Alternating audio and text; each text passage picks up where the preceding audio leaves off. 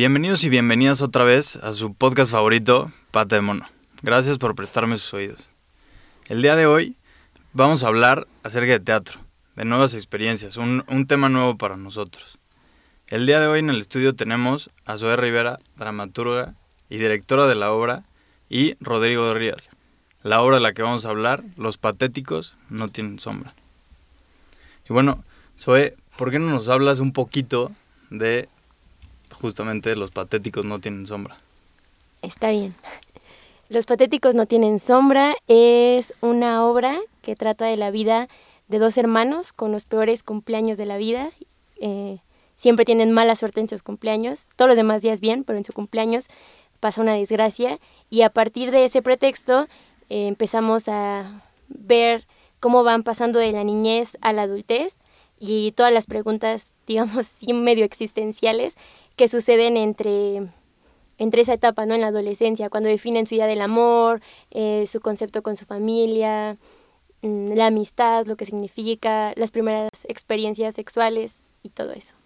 Sí, que son momentos o experiencias que nos marcan para todo lo que sigue, ¿no? Y que ya no puedes, o sea, que son experiencias que son muy íntimas y que mm, ya no tienes el cobijo de los padres, o sea, ya no hay, ah, bueno, la primera vez que compré un helado, ah, la primera vez que me subí al a una resbaladilla, sino ya son experiencias en donde ellos deciden lo que viven, quién es su novia, si la terminan, eh, si van a tener hijos o no, si se van a cuidar o no, si van a ser buenos con la otra persona o malos, etcétera. Sí, que digo, no sé cómo lo veas tú, Rodrigo, pero es como esos, esos momentos de que como que la independencia, pero, pero no, ¿no? Como ya eres grande, ya tienes tal edad, pero sigues bajo nuestro cuidado, sigues ¿no? De los padres que sí están ahí. Y, no sé tú, o sea, si, ¿cómo te, cuáles fueron los retos que tuviste para, dentro de esta temática? Pues creo que ahorita que hablaban más o menos, para mí también tendría que ver un poco con una edad que tiene que ver mucho con el morbo. ¿no? Como estas cosas, es que realmente nosotros no estamos desvinculados de los padres, ¿no? En otro tipo de sociedad o en, o en otro tipo de, en otra época más bien, seguramente pues ya estabas a, la deriva o tenías que ir a trabajar o cosas así, ¿no? Y entonces aquí como que estás en un pequeño limbo y siempre creo que en la obra, por ejemplo, para mí es latente que hay secretos, que hay cosas que son de morbo, de no saber qué hacer con ellas, de aventuras que tú estás viviendo con los demás. Y eso es muy interesante, como reto de trabajar actoralmente, creo que eso tiene que ver con algunas de las cosas de intimidad de los personajes. Siempre esos lugares de intimidad son de repente mm, algo que, pues eso, te, te, preguntan cómo llegaste ahí, qué hiciste para eso, este, cómo haces que ahí te detone cierto dolor, tal cosa y así, y eso es lo que, la, la vulnerabilidad de, del, pudor y que se puede tener en esa edad creo que es un reto. Sí, sí, sí. Y también, o sea, algo que me gustó al ver la obra fue justamente esto que dicen del secreto, ¿no? Y que todo va, siento yo, dirigido hacia esa imagen que tenemos de que hay como un ideal perfecto de, de la persona o del individuo. Y que, que, se nos enseña a dejar de lado todo lo demás que trae la vida, ¿no? Que, que no va a ser felicidad todo el tiempo, ¿no? Va, va, a tener sus, sus subes y sus bajadas y que también son valiosos, ¿no? Y que hay que como tratarlos, vivirlos, experimentarlos. Y, y justamente tocan ustedes varios temas que como sociedad estamos súper, los tenemos súper escondidos, ¿no? Porque, ay, no, no hay que hablar de eso porque es malo, hay que hablar de esto porque... Y, digo, el primero pues creo que es el suicidio, ¿no? Que, que es un tema súper fuerte en nuestra sociedad y, y, lo que les quería preguntar era, ¿cómo, ¿cómo es abordar un tema que está tan escondido? O sea, ¿cómo, cómo ustedes llegan y dicen, vamos a sacarlo y vamos a ponerlo en la mesa? Mm, pues Mm, mi contacto con ese tema es muy cercano. Em, en realidad la obra surgió y el deseo de hablar de las emociones y de esta etapa donde cambias de estar de resguardo de tus padres a tú decidir cómo vas a vivir y enfrentar la vida, yo empecé a trabajarlo porque mi hermana, mi hermana menor, eh, ha intentado suicidarse dos veces.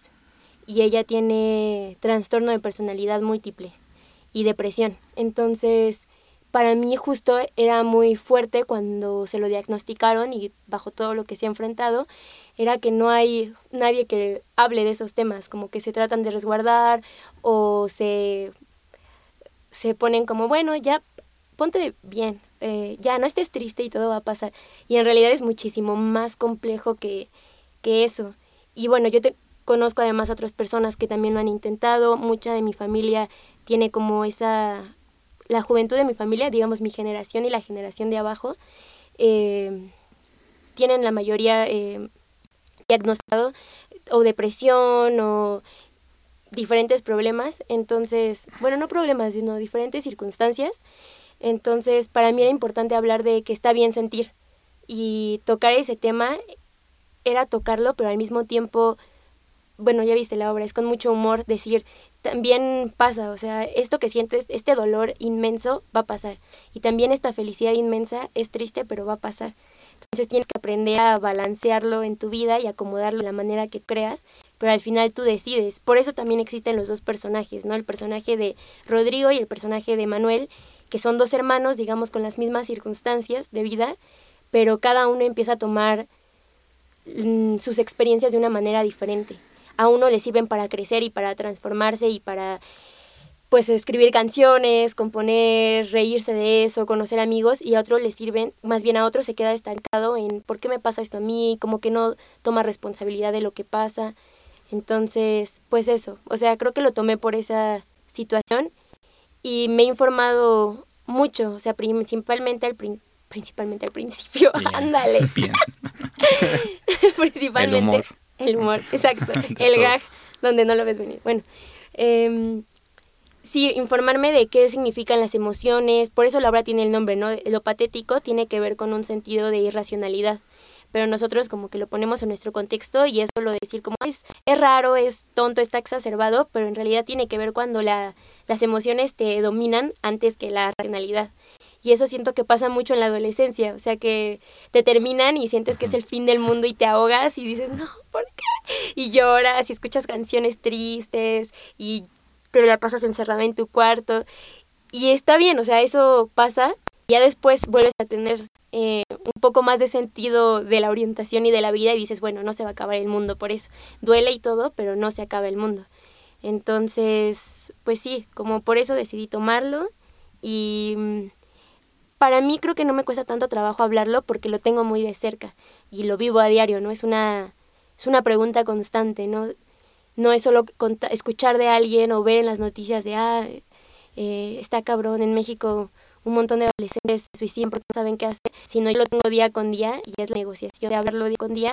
Y eso, como que mi hermana la ha ido a ver todas las temporadas o las tres veces que hemos tenido en diferentes lugares la ha ido a ver. Y y siempre tiene nuevas preguntas y eso creo que está está padre, es lo que a mí me gusta que me dice, esto lo escribiste por tal, eso tiene que ver con tal. Dice, no manches, yo también me siento así, entonces para mí es, es vivo el diálogo con la adolescencia y, y así, y ya. Mm, creo que ya di vueltas. pero, sí, es, es, esto, ¿no? De, de justamente sentirlo, pero sobre todo compartirlo, ¿no? Creo que es a lo que, lo, lo que la obra también va un mm. poco, que es el compartirlo y entonces al tú mostrarte vulnerable, ¿no? También ser vulnerable tiene, por más cliché que suene, tiene un poder, ¿no? Tiene el poder de, de que la demás, o sea, conectar con los demás y llegar a hacer estas conexiones que cuando nos salimos de las máscaras que traemos, se vuelven un poco más reales, ¿no? Y como dices, ¿no? Tu hermana que dice, ah, pues yo también me siento así, ¿no? Y lo importante que es para alguien más chico, el ver que alguien más grande está saliendo y está diciendo, oye, pues la neta, pues sí, güey, yo lloro y la paso la chingada y como dices, sigue, ¿no? Y que hay una parte en la obra que dice, ¿no? Que el, el fin de una relación es el fin de este mundo, pero no del mundo, ¿no? Como llóralo, está bien, sácalo, platícalo, pero síguele, ¿no? Hay más. Luego vas a construir otros mundos. Exacto, vienen más mundos para construir y vienen muchas más cosas, ¿no? Mostrarnos justo, como dices, patéticos todos. Que creo que eso es lo... el tabú de, del... Por ejemplo, eso es una de las cosas, ¿no? ¿Cómo será el mundo de los adultos? Es un gran morbo de niño muy o sea, uno piensa que, creo que generalmente nos atrapan las sensaciones poderosas de tomarnos un poco de alcohol y uh, te sientes en la locura completa o la excitación en cierta edad es muy poderosa o que te den roce, un roce de piel o pelear con alguien. Eh, es, todo es muy poderoso y eh, hay un gran, una gran curiosidad de cómo es el mundo de los adultos y los adultos generalmente pues abandonan eso o sea, casi no, no, no, no integran eh, sus niños, sus adolescentes en sus vidas. Los viven, en, los viven aparte en otros lugares, los viven cuando se emborrachan con sus amigos en un lugar B, en una sección B, en otro lugar. Y cuando de repente los hijos los ven en esos momentos, pues es eh, puede ser este hasta traumático puede ser una cosa que los marque mucho y creo que en general de lo, lo que dices eh, de la comunicación y de, de, abrirlo y expresarlo, y eso es algo que fundamentalmente el teatro hace. En realidad de, uno va a, ahí a mirarse con un montón de gente que está viviendo una experiencia en común. Eso es, eh, en general es una sensación muy poderosa del teatro, es muy parecido a lo que sucede en una buena plática, en una buena comida, en una buena charla, en una buena cantina, en, un, en todos esos lugares sucede algo comunal. Sí, sí, sí. Y bueno, lo que dices de, esto me encanta, de, de, los adultos, ¿no? Que los vemos de chiquitos y es como, uy, sí, ser adulto y sí, ya voy a ser feliz y, uy, de repente vas, em, empiezas a crecer y es como, güey, ¿cuándo empiezas a ser adulto? ¿Cuándo eres adulto? ¿Qué implica ser adulto? Los pedos que trae ser adulto, que también creo que es algo que tampoco se habla y es como, pues sí, vas a ser independiente y, o sea, sí, pero también viene todo esto, hermano, ¿no? Y que son esas partes de también pues lo patético que es ser adulto, ¿no? Porque el otro, ¿no? Como hay gente que dice como, o sea, ser adulto es realmente nada más poder disimular que no estás en crisis. Pero, o sea, ¿no? Que es justamente, o sea, darnos cuenta de, de, lo, de, lo patético que es todo en esta, en esta vida, ¿no?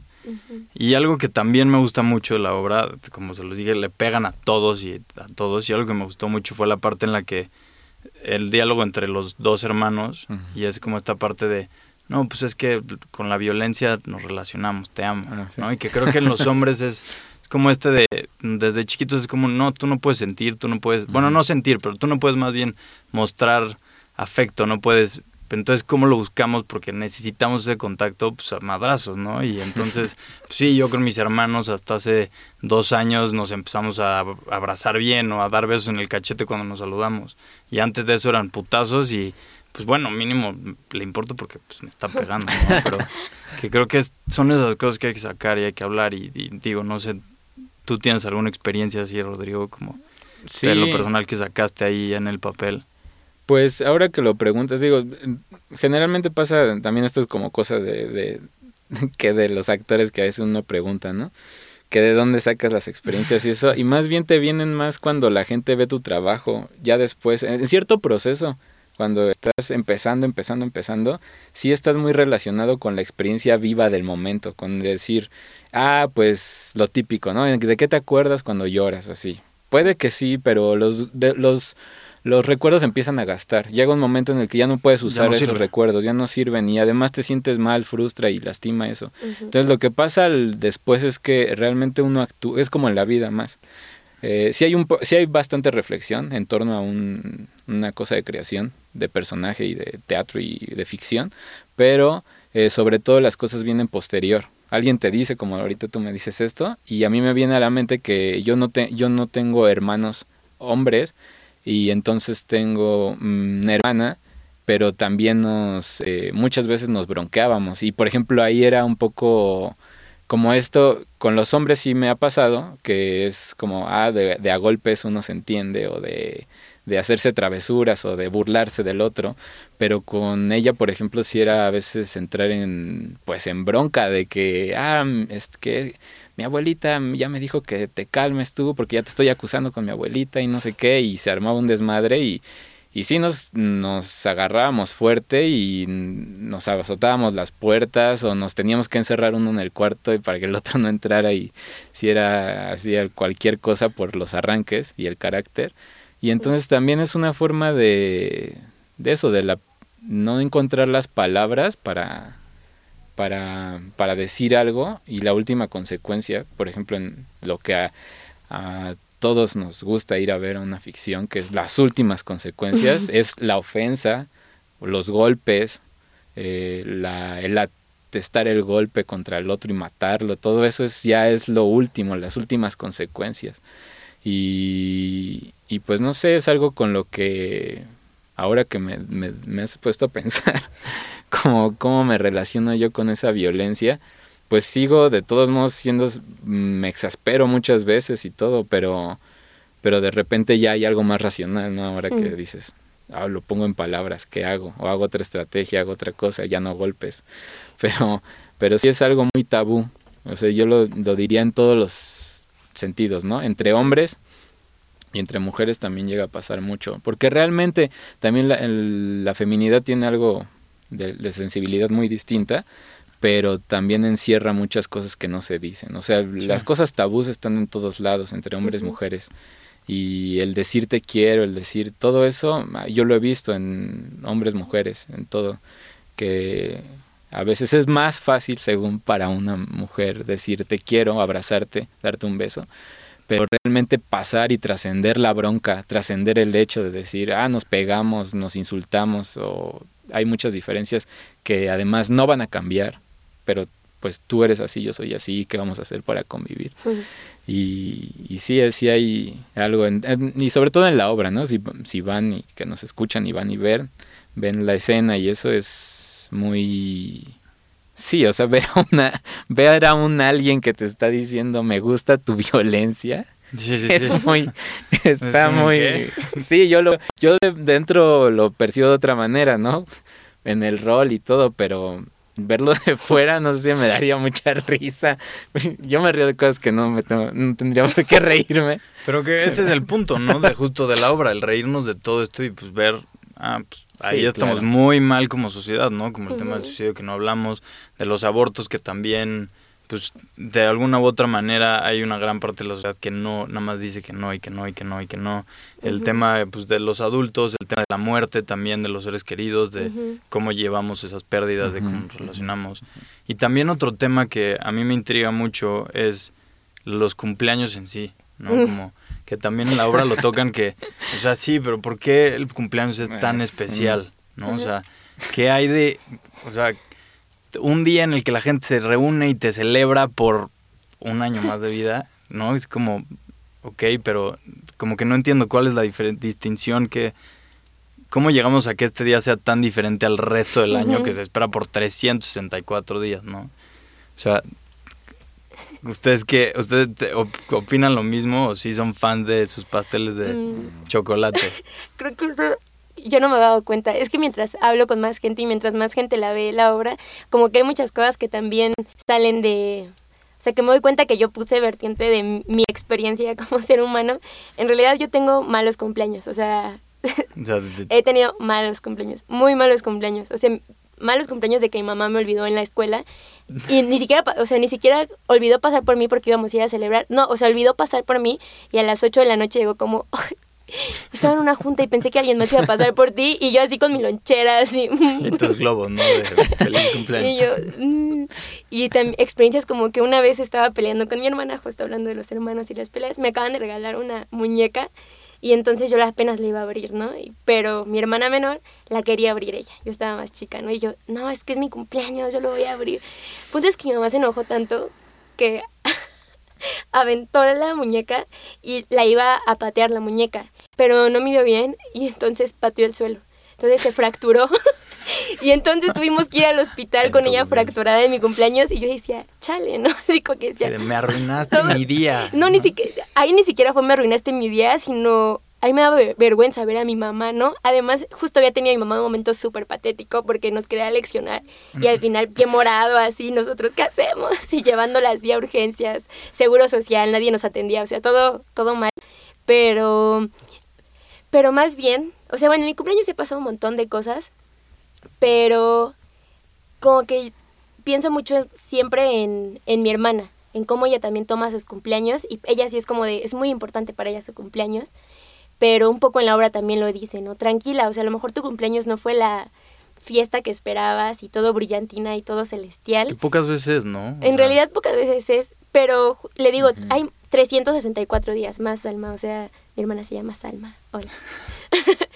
Eh, hay 364 días más y depende de cada día, o sea, cada día tú vas construyendo algo, no solo depende de un solo día, sino cada día, en cada momento, y es una, una fiesta en realidad cada día. O sea, a veces tienes buenos días, a veces tienes malos días, inclusive en un mismo día. O sea, a mí me ha pasado que muy bien en la mañana, tarde pésimo, eh, noche llorando y ya a punto de dormir te recuperas como fuerza y vitalidad y otra vez todo bien. Pero es así siempre. Sí. los años, los cumpleaños. Vienen y van, vienen y van, ¿no? O sea, creo que es, creo que es un concepto que pues es como para sentirnos importante un día, pero... Además, sí le pega a la gente, ¿no? Yo me acuerdo que un exnovio me decía, es que hoy recibí, no sé, 36 publicaciones en mi Facebook y el año pasado recibí 45. Y yo recordaba así como escenas de Harry Potter, ¿no? Del cumpleaños, del, del niño del cumpleaños. Que decía, es que antes tenía 48 regalos y ahora tengo 43, ¿qué está pasando? pues nada, que las cosas cambian, ¿no? O sea, hay otras cosas, hay otras prioridades y no, no solo depende de ese día todo, ni y en la vida no solo depende de un día toda tu vida, va dependiendo de diferentes días, de todos los días. Y ya.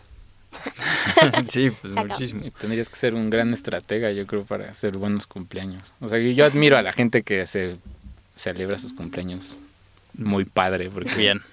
Digo, órale.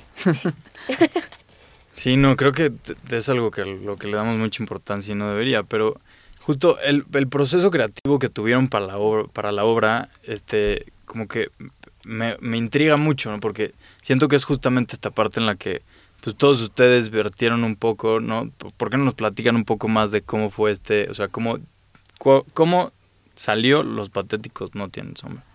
Ok, pues bueno, la, la onda es que Zoe en la, el último año de la carrera, que acabamos de terminar recientemente, eh, hace unos meses, eh, ella tomó la optativa de dirección. Entonces ahí eh, al final tenían que hacer un proyecto y ella ya tenía en mente eso, queriendo decir algo, ella trabajando un texto. Y em, pues hizo una publicación diciendo quién quiere, quiere integrarse a trabajar conmigo. A mí, a mí como yo somos compañeros de generación y fuimos compañeros de grupo, este, a mí me preguntó directamente, ya yo me integré y estaban más personas, ¿no? Entonces, eh, primero tuvimos una charla en donde ella nos dijo, voy a trabajar eh, lo patético, lo que es lo patético, esto, esto. Básicamente esa charla giró en torno a lo que era lo patético, ¿no? Y luego nosotros en el tercer año de la carrera, eh, y ya es algo que varia gente en, la, en el rubro lo hace, que es trabajar con una técnica que se llama collage escénico si es que se le puede llamar técnica, porque creo que más bien se forja ahí la, como que es una metodología, algo así, no sé, como que ya después se va forjando una técnica personal. Pero el collage escénico va de que tú te dan un tema o algo, lo que sea, y tú haces una cosa, este, escénicamente con eso. Puedes casi que no actuar, actuar, sí actuar, hablar afuera, dentro, usar muchas cosas, ¿no? Que sea Depende, ficción o que sea tu realidad. Que sea ficción, que sea real, que sea que no sea ensayado, que sea casi performático al momento y todo eso. Y ya explicamos, hablamos de, eso en la charla y giró en torno a eso, a lo que era lo patético. Presentamos nuestros ejercicios y pues ahí salieron cosas entre personales, no tan personales y sobre todo lo que más arroja ese tipo de ejercicios como un extracto poético, algo, una pequeña cosa poética ahí que te queda, como, como eh, eso que cuando cosechas te va quedando eso poquito y eso es como con lo que vas empezando a trabajar. Entonces, eh, nosotros posteriormente a eso eh, trabajamos con básicamente cosas para, yo diría que hacer como grupo, como hacer un tono entre nosotros y trabajamos algunos entrenamientos vocales, físicos y todo. Y en ese tiempo eh, nos pidió sobre algunas tareas mm. personales Eh, entonces nos mandaba incluso unas cosas, eh, unos escritos personales diciéndonos o regalándonos frases de, poetas, fotografías, demás. Eh, elabora esto, hace esto, me gustó mucho que hicieras esto en cierto proceso, tal. A la par de eso ella fue haciendo, maquilando el texto y eh, la base era los collages que ella ya había visto y textos eh, que trabajaste dos, ¿no? Era trabajó con un texto de uh, Angélica Líder que se llama Maldito sea el hombre que confía en el hombre y, poemas de Alejandra Pizarnik. Entonces, pues eso, ¿eh? de repente, por ejemplo, Alejandra Pizarnik son así como uh, denso, oscuro y todo, ¿no? Pero a la par nosotros, nuestro maestro en cuarto año es, es un clown. Entonces, y, llevábamos técnica de comedia y todo. Entonces se mezcló eso, hizo una conjunción de todo eso. Que cuando uno trabaja artísticamente a veces pasan esas cosas, se van complementando muchos momentos, muchas circunstancias. Y se pudo hablar esta, esta, esta temática, se pudo ampliar este panorama, no solo viéndolo desde un lado oscuro, sino dándole, este dándole dinámica de humor y de como, como acercarnos un poco más, ¿no? Porque luego cuando está tan denso te puedes como negar a no te atrae. un poquito. El gran reto para uno como artista escénico es cómo hacer bueno, nuestro maestro decía que eh, de tercero decía la, asquerosa realidad, decía él, ¿no? No me enseñen la realidad, no quiero ver la realidad, nos decía. No quiero ver la sangre, no quiero ver la mugre, no quiero... No se trata de eso, se trata de hacer algo alquímicamente, que es mover una cosa y que al final uno se atraiga por algo que es aterrador, y así es la y pueda reflexionar en torno a ello que sea una que te lleve a accionar no sí que lo puedas ver con una cierta distancia porque si está muy cercano uno no lo quiere ver. Es como siempre había esa pregunta en la escuela harían ahorita una cosa del sismo del mm, sismo de hace dos años. Era muy fuerte entonces no no vale la pena hacer algo escénico porque la gente tiene la vibra de va a sonar una alarma y se va a asustar. Van a hablar del sismo y va a llegar la vivencia a flor de piel. Entonces tienes uno que tomar un poco de distancia y eso pues tiene, es para eso se hace el arte, para eso se hace, se hace, técnica para poder hacer esas distancias entre lo que estás hablando y lo que estás mostrando, todo eso. Claro. Oye, y también una cosa que les quiero preguntar es cómo ven ustedes, cuál es como el reto más grande que tiene hoy el teatro en México. O sea, si ustedes creen que hay como un obstáculo para el teatro hoy en día en México, para ustedes como directora, dramaturga, actor? Yo creo que siempre el, el reto es acercarse al público. Y eso siempre ha sido el teatro, digamos, es que hay muchos tipos de teatro, ¿no? Me dirías como comercial, institucional y, e independiente, que el de independiente es como más difícil, porque de repente uno piensa que el independiente y de artístico, a veces también le dicen artístico cultural al que es institucional y no, es institucional. El de las instituciones, el INBA es institucional. Sí genera un tipo de cultura y todo, pero tiene como varias secciones, ¿no? Pero en general yo diría que, que sí el gran reto siempre es la comunicación, o sea, generar escucha con el público, con el que está yendo a verte, eh, porque eso sí a veces se abandona y se olvida. O sea, yo pienso que, bueno, no a veces, en el teatro institucional eh, está a veces muy relegado el espectador, o sea, está como puesto en un plano segundo o terciario de a ver si lo entiende, a ver si, aunque las técnicas, eso con esto no quiero decir que los maestros sean eh, tontos o los grandes directores que han pasado que no lo sepan, ¿no? Pero porque las técnicas siempre es cómo hacer que alguien sepa que tú estás diciendo hola triste y no hola alegre, o sea, eso es que te escuchen, que sepan, ¿no? Pero ya después las, las filosofías y todo eso, han ido un poco diciéndole al espectador, como juzgándolo un poco, yo siento como diciéndole, tú eres eh, tonto, no entiendes, no entiendes la cultura, no entiendes a Shakespeare, no entiendes mi arte, no entiendes, esto, ¿no? Y creo que ese es un, un gran reto y, y, con ello, por ejemplo, algo que Zoe también decía, ¿no? Que es, este, esta obra también está pensada para un sector en el que no se piensa tanto cuando se hace cuando se hace teatro, que es el de la adolescencia. Incluso hay más un poco teatro que se dice, ¿no? Teatro para niños, pero para ese sector, hablando ciertas problemáticas, pues a veces no. Y los códigos además también a veces no van hacia ellos, van hacia otros lados. Sí, claro. los jóvenes, ¿no? Creo que, que el que nos acerquemos más a este tipo de, pues de, de, artes es bastante valioso, ¿no? Porque como me decías ahorita fue micrófonos que pues es como una que genera una gran conexión, ¿no? Con eso generas una gran conexión entre el público, el actor, todos los que están incluidos en la obra. Estás viendo como esa realidad a través como de este espejo, ¿no? Y que pues creo que es bastante bastante especial, diría yo. Sí, pensar y reflexionar en torno a algo, creo que eso es como la labor del teatro fundamental, estar ahí, reflexionar. No, sí es a veces también para dar una salida de que si alguien, eh, bueno, este, si ya uno quiere ver ahí que, ah, quiero ser actor, pues que, que la bendición, ¿no? De, del Señor lo acompaño porque esa es una, una, una profesión y una una profesión y, todo esto es muy es muy complicado incluso hasta si hubiera una buena infraestructura para hacerlo y no hubiera problemas como económicos pero es algo arriesgado y, y, complicado hacerlo no pero digamos que más que eso de querer decirles hagan teatro esto eh, pues saber que hay un espacio y un entorno que no es ni la iglesia, que no es ni las políticas, que no son cosas que te quieren vender, que tienes que ser parte, sino un lugar donde hay gente, se sienta, escucha una historia y uno sale a tomarse un café, a tomarse una cerveza hablando de eso. que, eso decides qué tomas, ¿no? Y que decides de qué hablas. Y que te provoca eso, ¿no? Ay, viste esto en la obra y a ti qué te pasa. Es el eso es lo mejor del teatro, lo que sucede, lo que va sucediendo después. Pues sí, ya se nos está terminando el tiempo, pero pues, trabajo, como todo en cada ocasión de la pata de mono, nada más nos queda preguntarles cuáles van a ser sus tres deseos compartidos en esta ocasión para la pata de mono. ¿Con quién? Zoe, empezamos contigo. Mm, em,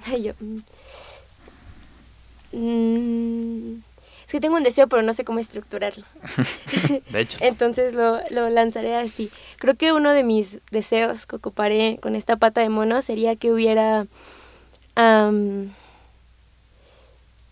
como mm, que toda la gente tuviera la posibilidad de acceder a, educación a digamos, educación emocional o que tuvieran y de calidad, ¿no? O sea, porque normalmente te mandan a cualquier lado a que un doctor te diga, nada, pues tómate estas pastillas y, todo es chido y listo, y ya. Pero sí que hubiera una infraestructura, no solo para para tratar eso como médicamente, sino además para liberarlo. O sea, ahorita recordé una partecita de la obra, así mini mini, que es cuando hace el ritual y se echa su canto, y que en realidad hay muchos lugares en donde cuando alguien es esquizofrénico o o tiene trastorno de personalidad múltiple o cosas así, la gente de la comunidad se une a sus rituales porque entienden que es una persona que necesita hablar de otra cosa y se unen. Pero aquí en la Ciudad de México, o sea, ¿quién va a unirse a un ritual de un güey así? Pues, pues nada, se segrega, ¿no? Entonces, para mí, uno de mis deseos sería que hubiera educación emocional y espacios donde se pudiera abrir a la creación y a la entrega de eso. Ese sería mi deseo. ¿El tuyo? ¿El tuyo, Rodrigo? Mm. Yo pensé que eran los tres, pero...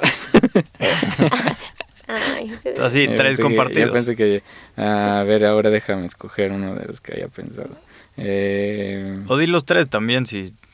Bueno, si, si tuviera que decir los tres, había pensado los tres. Uno, uno sería que pudiera volver a vivir mi vida, bueno, la vida, pero diferente, todo diferente. Todo Principalmente ser mujer, por ejemplo. verla, vivirla desde otro lugar. Luego otro sería eh, eh, poder tener conciencia después de la, de la muerte. Ese sería otro. Ah, ese es bueno. Porque últimamente sí es así como Algo no que sé. Andas pensando. Sí, pues no digo, no sé, no sabría cómo decir hasta aquí adiós, nos vemos. Y, y otro que todo el mundo pudiera viajar por todo el mundo. Mm, que todo el mundo pudiera conocer y viajar por todo el mundo sin problemas ni nada. Nos debes dos. Eh, el otro que había pensado era que todo el mundo pudiera vivir de lo que le hace feliz. O sea, si es del arte, pues que hubiera una infraestructura así chingona para que vivieran del arte. Si es vender quesadillas a huevos. O sea, que todo el mundo pudiera vivir de lo que quiera, así sin preocuparse. Y sé que la otra suena así como súper pacifista, hippie y todo, pero me encantaría que hubiera más zonas verdes en todas partes, o sea, que recuperáramos No, se vale. zonas verdes y el mar y todo muy bonito, porque cuando yo voy al bosque a esos lugares digo, tengo que trasladarme un montón, o sea, ya no puedo salir y ver así el arbolito, sino ya tengo que trasladarme para ver que eso existe, o sea, eso me gustaría, volver a regresar unos años, bueno, no unos años, varios décadas para poder recuperar el mundo que teníamos. Buenísimo, sí, ese no estaría nada, nada, nada mal. Pero pues ya está, ahora les toca a ustedes, porque pues los patéticos no tienen sombra. Acaba precisamente su segunda temporada este viernes 22 en el Teatro La Capilla. Láncense, aviéntense, escúchenla, véanla, salgan, empiecen la conversación. Hay que hablar más de estos temas. Hay que ser sinceros con lo que estamos sintiendo, sacarlo, expresarlo, extenderle una mano a quien necesite una ayuda y pues empezar a cambiar poquito a poquito este desmadre que tenemos en el siglo XXI, ¿no?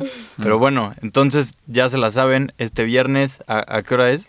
Es a las 8 de la noche.